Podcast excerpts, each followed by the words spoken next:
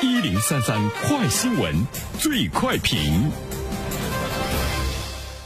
焦点时间快速点评，接下来最快评，我们来关注数据显示，早在二零一八年，我国单身成年人口就已经超过两亿，结婚率也是连年走低。实际上呢，以九零后、零零后为代表的新一代年轻人，婚恋观正发生着翻天覆地的变化。在这样的一个背景之下呢，婚恋网站也正在被年轻人抛弃。对此，有请评论员袁生。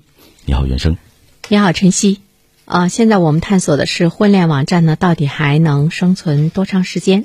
在现实生活中，婚恋网站它本身的生存呢，可能也会面临着。比较大的问题，比如说，呃，一个亏损。另外的话呢，大部分的婚恋网站都传出来了信用危机，因为有很多人经过婚恋网站介绍这个男女朋友、介绍对象之后呢，呃，上当受骗了不少。另外一方面呢，大家会觉得被明码标价啊，总觉得呢像一个商品。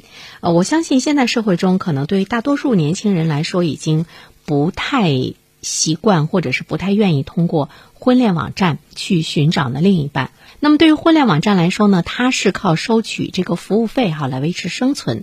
那么如果大家都在不断的远离它和抛弃它的时候，它本身的经营就会呢走向了一个极端，因为它需要人关注的越来越多嘛。呃，他才能够收到大量的会员费，所以说呢，不管什么样的人，只要给他交钱，那么就可以呢，让他有权利在这个婚恋网站上呢去寻找伴侣。那么对于这个人本身的这个信息的呃真实性啊等等这些方面，啊，包括呢互联网站本身呃。商业气息的这样的一种浓厚，那么也使得它本身的这个信息的虚假性会呢上升，所以说呢，它会形成一个恶劣的循环。觉得它的高收费啊、诈骗啊，还有涉黄啊、涉黄信息也是呢比较呢这个呃混乱啊。另外一方面的话呢，婚恋网站呢，只不过就是把以前传统的线下的婚姻介绍所呃搬到了网上，仅此而已。但是呢，我们看到现代的这种社交的手段，其实有很多是年轻人人呢比较喜欢，会是呢一些比较自由的呃方式。第三方面的话呢，其实我觉得最主要的是，现在想结婚的人越来越少了，想自由的人越来越多了。所以呢，这个呢恐怕呢是我们互联网站的生存，自然呢就没有了更多的这个空间，因为它的被需要性。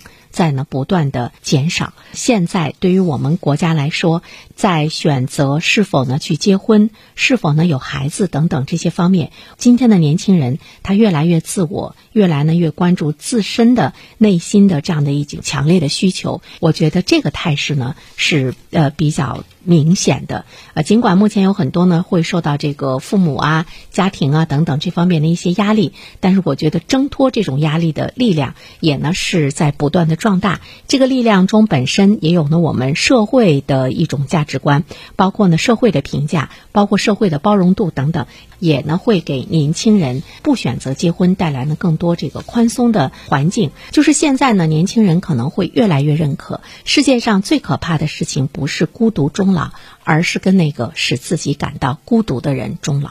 好了，晨曦，感谢原生。各位听友，大家好，感谢始终如一收听原声评论。